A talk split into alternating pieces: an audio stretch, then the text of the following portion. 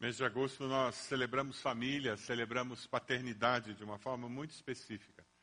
A importância do relacionamento com o Pai terreno e como ele influencia o nosso relacionamento com o Pai celestial. Nós estamos buscando intimidade com Deus, a ênfase durante todo esse ano.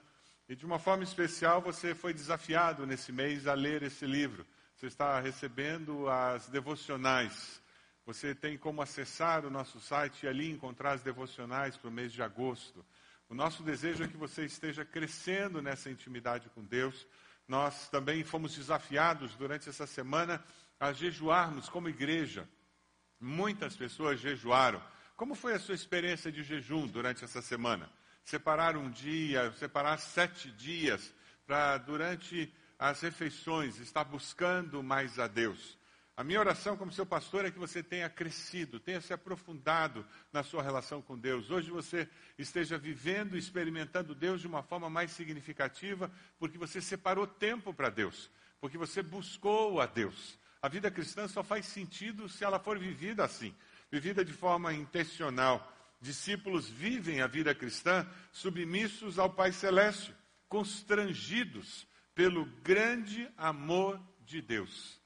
Discípulos vivem a vida submissos ao Pai Celeste, constrangidos pelo grande amor de Deus. O batismo é uma ordem de Jesus. Eles não estão fazendo aqui um, um ato opcional, um acessório de vida cristã. É, alguém não segue a Jesus através do batismo porque não tinha mais nada para fazer. E o ser batizado num dia frio como esse até é bom. Mostra se de fato está afim de seguir a Jesus mesmo. Porque ser batizado num dia frio é pouca coisa para o que a pessoa vai enfrentar na vida cristã. Porque seguir a Jesus não é fácil, não. É um grande desafio de vida, mas é maravilhoso. É uma experiência fantástica. É a melhor decisão que alguém pode tomar na vida. É decidir ser discípulo de Jesus.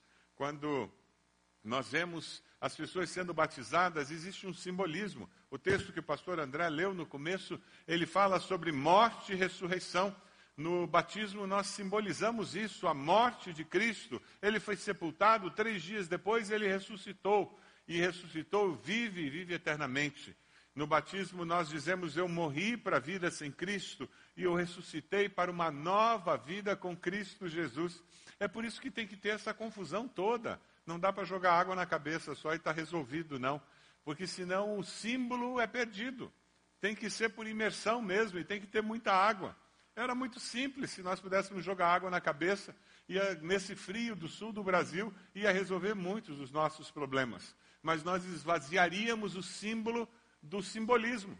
Um símbolo que perde o seu simbolismo ele é esvaziado, ele não tem o impacto que é necessário. Eu espero que, ao ver tantos dizendo, eu quero ser batizado sim, eu quero obedecer a Cristo através do batismo, a sua vida tenha sido impactada. Você esteja aí sentado dizendo, hum, será que eu estou disposto a obedecer a Cristo a esse ponto de me batizar num dia frio, nessa água? A água está morninha, gente, não está tão fria assim não. Eu, se você foi batizado há muitos anos atrás, você deve lembrar do que eles faziam, de colocar um rabo quente naquele batistério de cimento, que não esquentava nada. Mas todo mundo dizia que era para esquentar a água. Lembram disso? Quantos foram batizados assim? Olha lá, não esquentava nada. E a gente era batizado e sobrevivia. Mas sabe, quando você vê o batismo, você é lembrado do fato de que Jesus, ele pagou um alto preço para que eu e você estivéssemos aqui. Ele demonstrou o amor de Deus de uma forma incontestável, para que eu e você pudéssemos viver com a segurança de que Deus nos ama e que Deus tem um projeto para as nossas vidas. Eu queria que nós lêssemos um texto que está em Romanos 5:8. Você tem um esboço da mensagem aí na dentro do boletim para você acompanhar. Eu queria que nós lêssemos Romanos 5:8. Vamos lá. Vamos lá? Mas Deus demonstra seu amor por nós Cristo morreu em nosso favor quando ainda éramos pecadores. Vamos ler de novo? Mas Deus demonstra seu amor por nós. Cristo morreu em nosso favor quando ainda éramos pecadores. O amor de Deus, ele não é para santos, para pessoas boazinhas, para pessoas perfeitas, Foi por isso que Jesus disse que os sãos não precisam de médicos. Você tem aquele tio, você tem aquele avô, normalmente homem assim, turrão e não aceita ir para o médico, está podre por dentro, doente que só, e diz que está bom e não precisa no médico. Alguém conhece algum homem assim? Ele acha que está são, por isso que ele não vai no médico. Muitas pessoas têm essa tendência de achar que não são pecadoras. A Bíblia nos diz que todos pecaram, não há justo nenhum sequer. A Bíblia nos fala que nós já nascemos com essa tendência ao pecado, nós já nascemos com essa natureza pecaminosa. Eu li uma historinha que eu achei muito interessante. A mãe recebeu um telefonema da pré-escola e a diretora pediu que ela fosse até lá porque eles tiveram um problema com o Serginho. E a mãe foi até lá e a, a coordenadora da escola sentou com ela e disse: A senhora tem que me entender, nós estamos com uma dificuldade com seu filho, não sei como nós vamos resolver. E depois que a mãe ouviu a história, aí ela ficou preocupada e ela disse: Eu posso conversar com meu filho? E a coordenadora pegou uma sala e o Serginho veio, preocupado, ele sabia o que o esperava em casa. Ele sentou na cadeira, olhando para o chão, e a mãe disse: Serginho, me explique, Serginho, o que, que aconteceu? Por que, que a, a professora me chamou aqui na escola? Ah, ela chamou porque quis. a mãe disse: Não, filho, não foi bem assim. O que, que aconteceu? Ah, mãe, o Paulinho começou a implicar comigo, eu fiquei muito brabo com ele, eu queria bater nele. Mas o que, que aconteceu, Serginho? Não, eu queria bater nele. E você já me proibiu de bater nos outros meninos. Então eu pedi para o Carlinhos bater nele. O que, que uma, onde uma criança de quatro anos aprendeu que já que ele não podia bater, ele podia pedir alguém para bater? Aonde? Essa é a natureza pecaminosa que nós temos. Eu li uma vez a história de uma uma jovem mãe que não acreditava em pecado original. Ela dizia: como que esse anjo, essa coisa preciosa que eu tenho, ela é pecadora? Não, está errado, não é assim. As pessoas estão enganadas. Essa minha filhinha querida, meiga, doce, maravilhosa. E a menina cresceu, e a menina começou a comer sopinha. E tem aqueles dias que eles não querem comer, né? E a mãe fez trenzinho, e fez caminhãozinho, e fez aviãozinho, e finalmente conseguiu enganar a menina e encheu a boca de sopa. A menina fechou a boca, olhou bem direto nos olhos da mãe e fez. E aquela mãe escreveu um artigo, e naquele artigo ela dizia: naquele momento, com o rosto cheio de sopa de bebê, eu cheguei à conclusão que nós nascemos pecadores. A minha linda e doce filhinha era pecadora. E naquele momento, com o olhar dela e com as ações dela, ela me agrediu. Porque ela se sentiu agredida pela colher de sopa que eu enfiei na sua boca depois de enganá-la. Todos são pecadores. O que é o pecado? É a nossa capacidade de viver com autossuficiência, de agir como se não tivéssemos que prestar contas dos nossos atos, das nossas ações a ninguém. Lá desde o Éden foi assim. Quando Adão, Eva resolvem comer do fruto proibido, e não era maçã, hein? Resolvem comer do fruto proibido, o que, que aconteceu? Eles disseram: É, eu acho que dá para fazer. Deus disse para não fazer, mas Deus não deve saber das coisas. Eu acho que nós sabemos o que é melhor. Essa capacidade do ser humano de tomar decisões, que é parte da nossa imagem e semelhança com Deus. Essa capacidade de escolher, que foi dada por Deus a nós, pode ser mal usada. E ali naquele momento ela foi mal usada. E a partir daquele momento se instalou dentro de nós um vírus, no nosso computador central, ali no HD básico nosso. Instalou-se esse vírus que permanece desde que a humanidade existe. Nós não temos que ensinar nossos filhos a mentir, nós temos que ensiná-los a dizer a verdade. Nós não temos que ensiná-los a dizer é meu. Temos que ensiná-los a repartir. Nós não temos que ensiná-los a, a, desobedecer. O tempo todo nós estamos ensinando-os a obedecer. Porque a natureza pecaminosa está dentro deles. A natureza pecaminosa está dentro de nós. É por isso que a Bíblia diz que todos pecaram. Eu, você, todos nós. É por isso que precisamos de um Salvador. Romanos 6, 23 nos fala sobre as consequências do pecado. Vamos ler juntos esse texto? Pois o salário, mas o dom gratuito de Deus é a vida eterna em Cristo Jesus, nosso Senhor. Quando você trabalha, o que, que acontece no final do mês? Você foi todos os dias trabalhar, no final do mês você recebe o quê? Salário, natural. Se você resolver tirar uma semana de férias e você simplesmente não vai ao trabalho, o que, que vai acontecer no final do mês? Arrisca não ter mais emprego, né? O salário é afetado. Salário é consequência de algo que nós fazemos. O salário, a consequência do pecado é morte, morte espiritual, separação de Deus. Mas o presente, o dom, o presente que vem de Deus é vida eterna através de Cristo Jesus. Você reconhece que você é pecador? Olha, pastor, eu até sou, mas eu sou melhor que meu vizinho. Ah, eu não sou tão pecador quanto aquele meu colega de trabalho. Alguém disse, pastor, eu sou melhor esposo que o meu vizinho. Ele bate duas vezes por semana na mulher, eu só bato uma. A nossa dificuldade é que nós temos a tendência de sempre usar como referencial alguém pior do que nós. Já reparou isso? Então a gente olha alguém que é pior do que nós, alguém que tem um comportamento mais baixo do que nós, mais vil do que nós, e assim nós nos sentimos melhores. Não somos tão malvados, tão egoístas, tão egocêntricos, tão pecadores. Mas Deus demonstra o seu amor por nós, em que Cristo morreu em nosso favor, quando nós ainda éramos pecadores.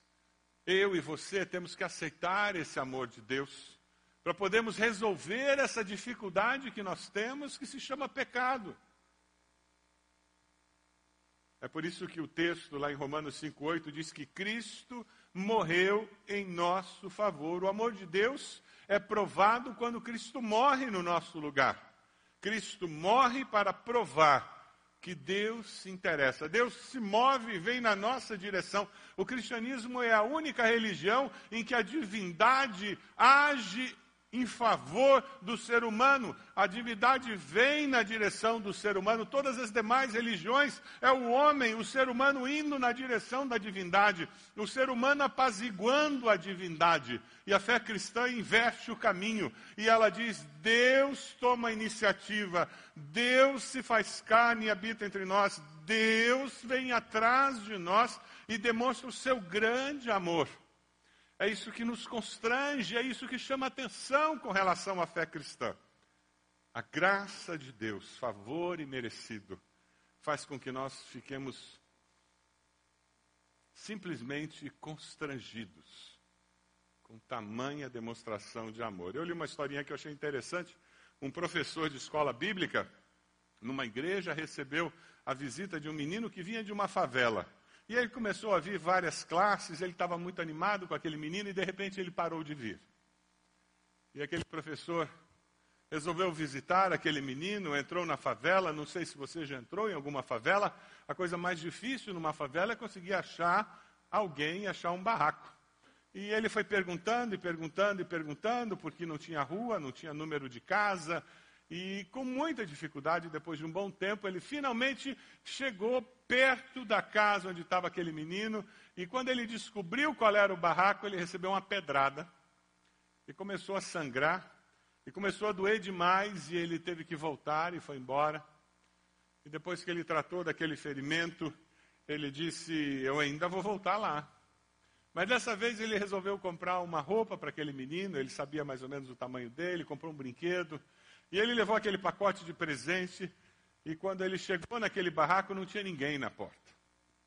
Bateu na porta do vizinho, falou que ele conhecia aquele menino e que ele queria deixar um brinquedo para ele, um presente, deixou com aquela senhora de idade que estava ali e foi embora.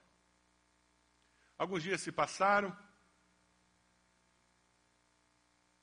E no domingo, um pouco antes da escola bíblica, chegou um senhor segurando o menino pela mão. E aquele senhor tinha um pacote na mão. Olhou para o professor e disse: Eu vim aqui devolver o presente que o senhor levou para o meu filho. Ele não merece. O menino com a cabeça baixa. O professor disse: Mas o que aconteceu? E o pai disse: Foi ele que jogou a pedra no senhor. Ele não merece o presente que o senhor levou. E o professor perguntou: Você gostou do presente? O menino balançou a cabeça que sim, dizendo que sim. Ele disse: Você precisa essa roupa, esse brinquedo? O menino mais uma vez balançou a cabeça afirmativamente. E o menino disse: Eu preciso, mas eu não mereço pelo que eu fiz. E o professor disse: Mas eu dei esse presente para você não porque você merecesse, mas porque você precisa dele. Porque eu quero dar. Eu dei esse presente porque você precisa e porque eu quero dar para você. Isso é graça, favor imerecido. Deus nos trata da mesma maneira. Ele enviou o seu filho para ser o nosso Salvador, para morrer naquela cruz pelos nossos pecados sem que nós merecêssemos. Deus enviou o seu Filho por nos amar, e Ele nos ama, mesmo que nós não nos importemos com Ele. João 3, 16, 17 diz: Porque Deus tanto amou o mundo, a você, a mim, que deu o seu Filho unigênito, para que todo que nele crê não pereça, mas tenha a vida eterna. Pois Deus enviou o seu Filho ao mundo não para condenar o mundo, mas para que este fosse salvo por meio dele. Você reconhece que Jesus morreu na cruz por causa dos seus pecados, por amar você? Você já descobriu a diferença que faz viver com a segurança de que é amado por Deus? Você já experimentou o abraço de Deus o abraço de amor e de aceitação do Pai Celeste. É isso que Romanos 5,8 nos diz. Deus demonstra seu amor por nós. Cristo morreu em nosso favor quando ainda éramos pecadores. O amor de Deus é um amor incondicional. Deus nos ama apesar de nós. Deus ama você apesar de você. Deus nos ama porque Deus é amor. Deus demonstra seu amor por nós, porque Deus é amor. Vamos ler juntos um texto de 1 João? Quem não ama, não conhece a Deus. Foi assim que Deus manifestou o seu amor entre nós.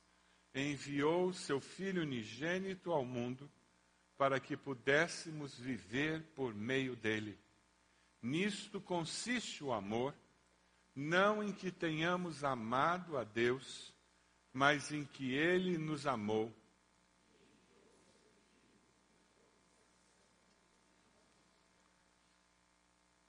Deus nos ama e ele resolve a necessidade que nós tínhamos, que era de um Salvador, alguém que resolvesse a grande dificuldade que tínhamos, que eram os nossos pecados. A Bíblia diz que os nossos pecados nos separam do amor de Deus, impossibilitam-nos de perceber o amor de Deus, de sentirmos-nos amados por Deus. São barreiras que crescem entre nós e Deus.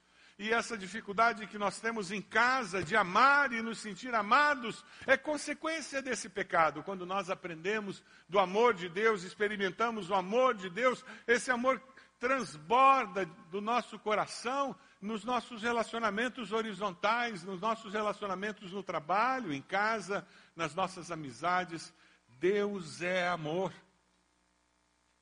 Quando nos sentimos amados por Deus, enfrentamos toda e qualquer situação com a segurança que nós sabemos quem é por nós. Quando chega a enfermidade, quando chega a notícia ruim, quando chega o desemprego, o que vem à sua mente?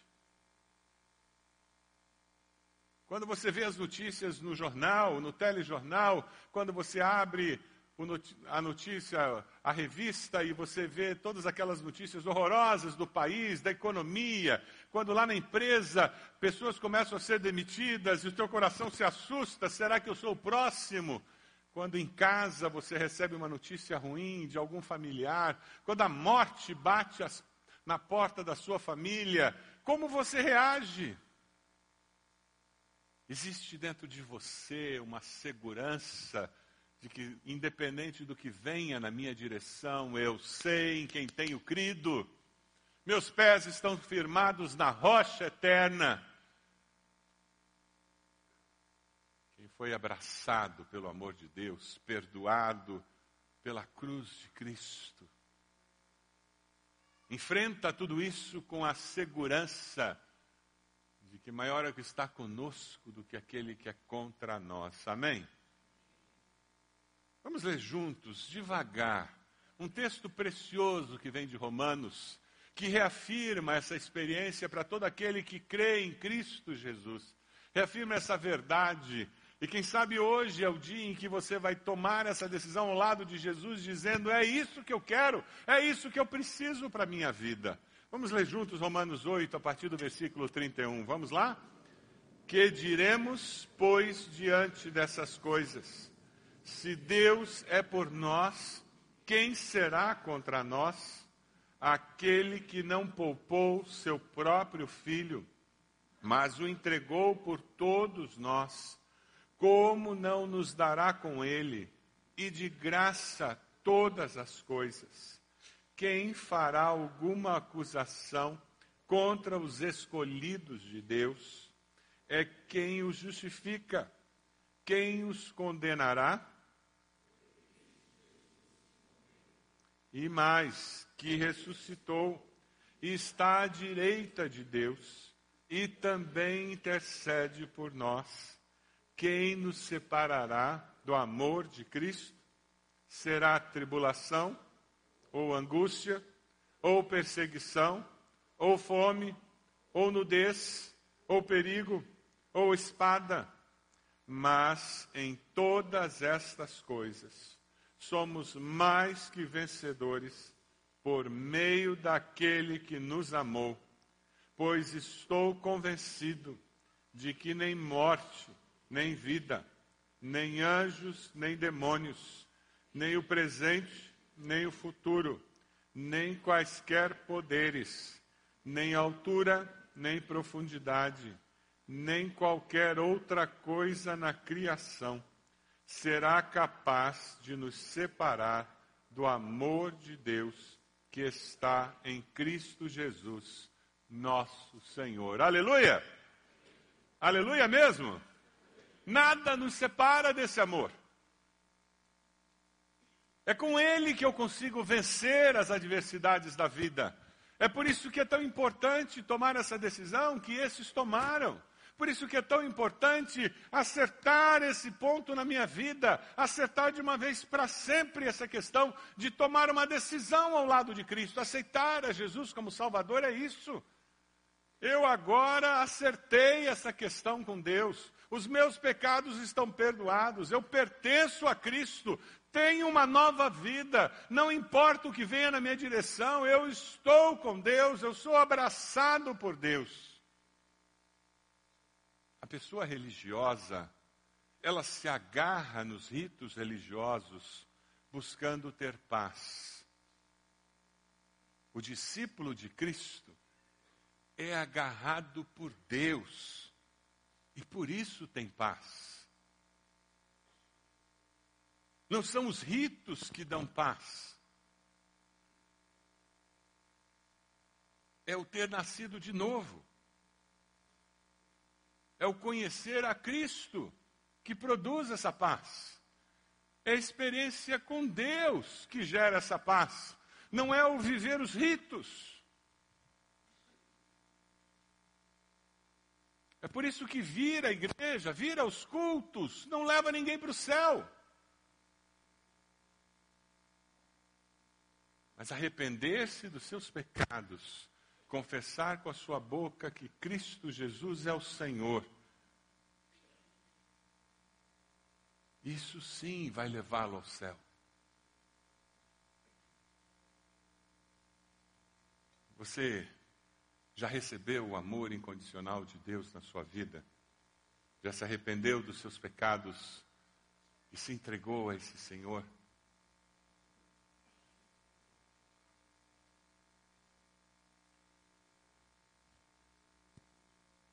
O menino tinha uma escara grande e muito feia no rosto.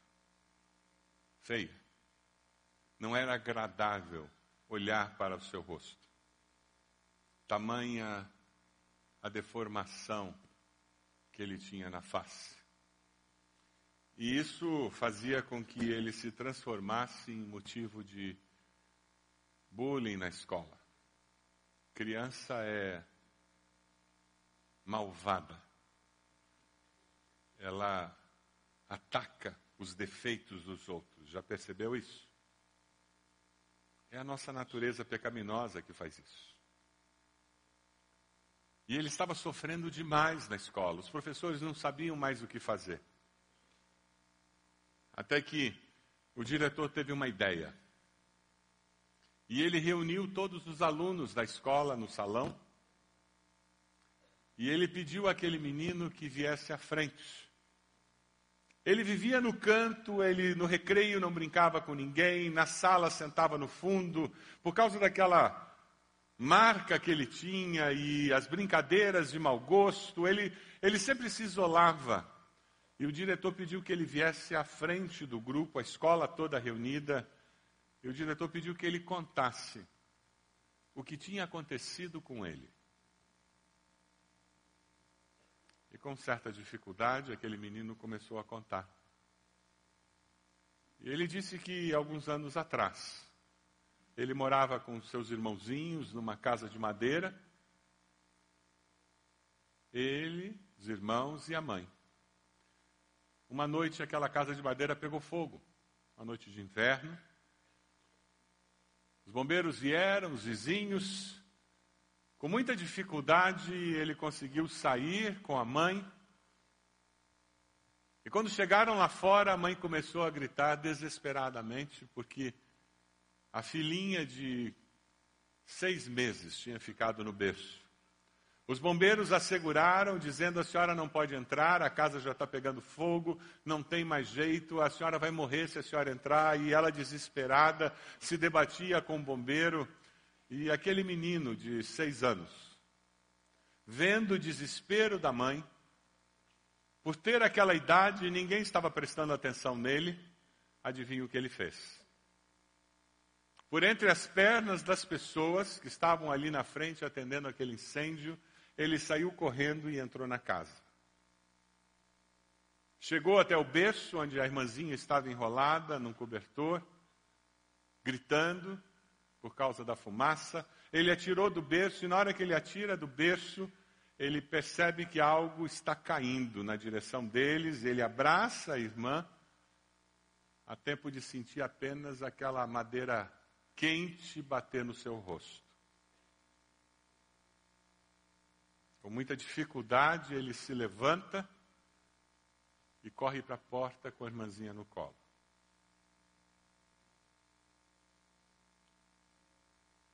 silêncio no auditório enquanto ele contava essa história. Quando eu cheguei lá fora, com a minha irmãzinha no colo, eu desmaiei. Tamanha era a dor que eu sentia. Quando acordei, estava no hospital, mas a minha irmãzinha se salvou. Eu sei que vocês fazem brincadeira com a minha cicatriz, inventam apelidos. Mas eu não tenho vergonha dela. Porque essa cicatriz é uma cicatriz de amor. E todos os dias, quando eu volto para casa, tem uma pessoa que corre, me abraça e me dá um beijo. Alguém que sabe que essa cicatriz é prova do meu amor. É a minha irmãzinha que faz isso. Quando ele termina de contar isso, a maioria das crianças estão chorando. E o relacionamento deles na escola muda a partir daí. Quando as crianças entendem a história daquela cicatriz. Não é verdade que quando conhecemos a história da cicatriz das pessoas que estão perto de nós, fica mais fácil conviver, amar, aceitar e abençoar. Mas sabe, quando você lê o Evangelho, nós encontramos uma história de uma cicatriz. Cicatrizes nas mãos, nos pés, do lado, na cabeça de Cristo Jesus. Cicatrizes que surgiram ali na cruz do Calvário. Provas de amor. Por você, por mim. A questão é como você vai reagir. Aqueles meninos na escola mudaram a maneira de olhar para aquele menino que tinha cicatriz. Você hoje está sendo convidado a mudar a maneira como você olha para Jesus. A maneira como você percebe o Cristo que morreu na cruz para ser o seu Salvador. Eu não estou falando de religião. Eu estou falando de um relacionamento vivo com Deus vivo. Estou falando de arrepender-se dos seus pecados, confessá-los a Deus e reconhecer que Cristo Jesus pagou o preço dos seus pecados para que você pudesse experimentar o perdão e o amor de Deus hoje e eternamente. Você pode fechar seus olhos? Você pode buscar a presença de Deus agora? A minha pergunta é se você, hoje à noite, decide confessar a Jesus como Senhor e Salvador. Eu vou fazer uma oração muito simples, que uma criança pode fazer, um adulto pode fazer. Mas é uma oração que precisa de um coração sincero. Repita aí onde você está, querido Deus. Diga isso para Ele. Eu reconheço que sou pecador. Diga isso para Deus. Eu te peço perdão pelos meus pecados. Eu reconheço que Jesus morreu na cruz pelos meus pecados. Eu aceito Jesus como meu Senhor e Salvador. Toma minha vida em tuas mãos. Me dê uma nova vida com o Senhor. Você fez essa oração enquanto todos estão orando. Levante a sua mão, onde você está e depois abaixe. Eu gostaria de orar por você. Você tomou essa decisão, levante sua mão, onde você está e depois abaixe. Quem fez essa oração? Levante a sua mão, onde você está? Graças a Deus, pode abaixar. Lá atrás já vi, graças a Deus. Essa menina aqui da frente já vi, pode abaixar. Mais alguém? Levante sua mão. Onde você está? Graças a Deus, pode abaixar. Mais alguém? Levante a sua mão. Onde você está? Graças a Deus. Mais alguém? Graças a Deus, aquela menina já vi, pode abaixar. Mais alguém? Levante a sua mão. Onde você está? Levante a sua mão. Onde você está? Mais alguém? Mais alguém fez essa oração dizendo: Eu quero, graças a Deus. Aquele menino ali eu já vi, pode abaixar. Mais alguém, aquele, aquele rapaz, pode abaixar. Mais alguém? Onde você está? Pastor, eu fiz essa oração, eu quero essa vida com Jesus, eu preciso desse Jesus. Levante sua mão, onde você está? Graças a Deus, graças a Deus. Pode abaixar. Mais alguém? Eu preciso acertar minha vida com Ele. Graças a Deus, pode abaixar. Mais alguém? Eu preciso acertar minha vida com Deus. Mais alguém? Onde você está? Levante a sua mão. Você fez essa oração? Vamos ficar de pé. Nós vamos cantar. Enquanto nós estivermos cantando, eu queria convidar você que levantou sua mão a fazer uma gentileza. Venha até aqui à frente. Nós vamos começar a cantar. Pode sair do seu lugar já. Nós vamos ter líderes de célula aqui, pastores que vão orar por você especificamente sobre essa decisão que você tomou. Pode saindo do seu lugar já. Agora mesmo, pode saindo. Nós queremos orar por você, queremos abençoar a sua vida. Pode vir, pode ir chegando. Isso, pode vir. Isso, meninos, crianças, temos várias crianças que levantaram sua mão, vários jovens, adultos, isso mesmo, pode vir. Pode vir, isso mesmo. Isso, vem aqui. Olha lá. Chega aqui. Isso, adolescentes. Pode chegar, isso mesmo. Isso. Olha lá. Graças a Deus. Isso mesmo. Vamos chegando. Líderes de célula, por favor, nos ajudem. Isso. Vamos chegando. Olha lá, temos vários meninos aqui. Eu preciso de professores do Ministério Infantil que nos ajudem. Por favor, temos várias crianças aqui que tomaram uma decisão. Olha lá. Isso. Vamos cantar? Vamos lá, irmãos, vamos cantar enquanto as pessoas estão chegando. Posso dizer.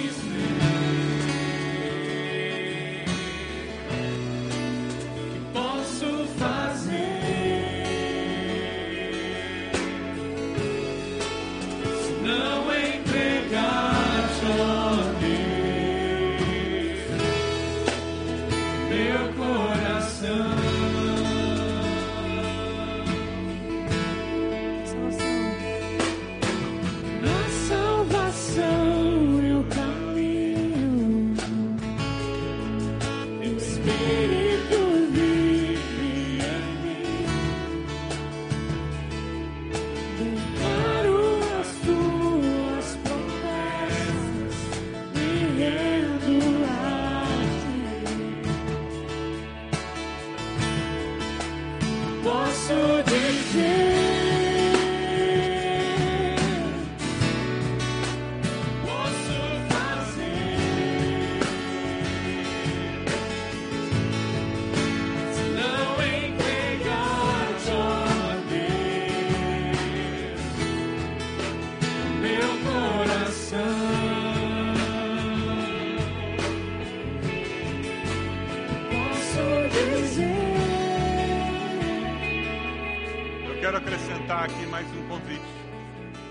Você está aí e você ainda não foi batizado.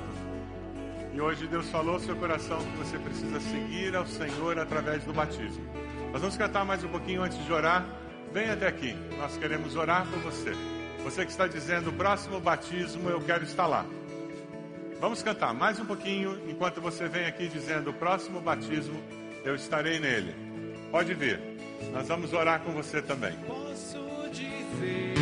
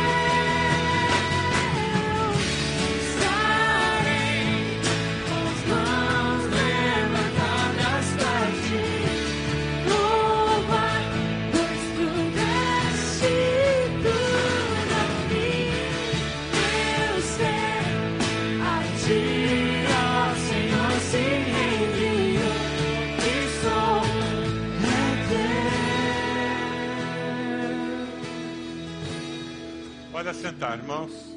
Quem se batizou, chega aqui na frente, por favor. Os batizandos, rapidinho cheguem aqui na frente. Todos eles e os pastores que batizaram também. Peguem as Bíblias, para que eles recebam as Bíblias com o certificado do batismo. Olha que cena bonita. Todas as moças de cabelo molhado, que coisa linda.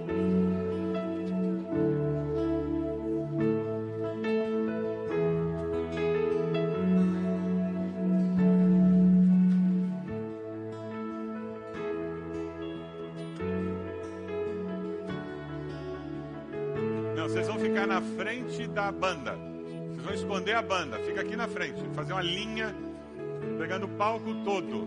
Na frente da banda. Escondam a banda. De ponta a ponta do palco. Olha lá, chega um pouquinho para trás. Um pouquinho para trás. Isso. Uma linha de um. Olha lá. Isso.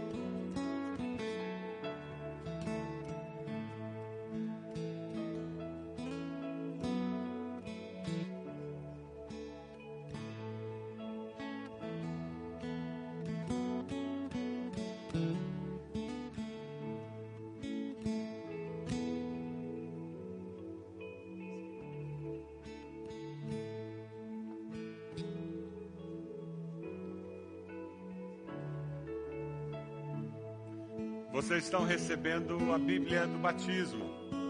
A ideia é que vocês estejam lendo diariamente nessa palavra para alimentar a vida cristã de vocês.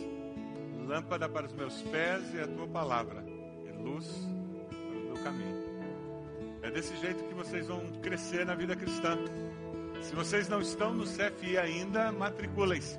Os adolescentes estão, a maioria de vocês já estão saindo da adolescência.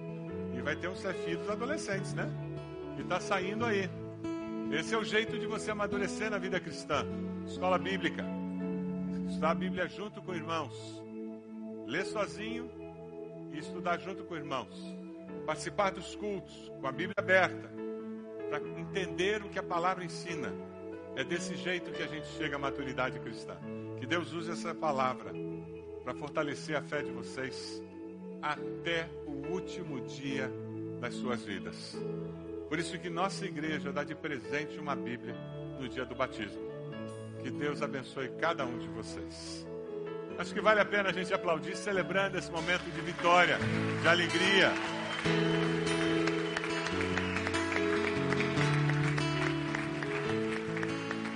Vamos orar por eles mais uma vez, irmãos.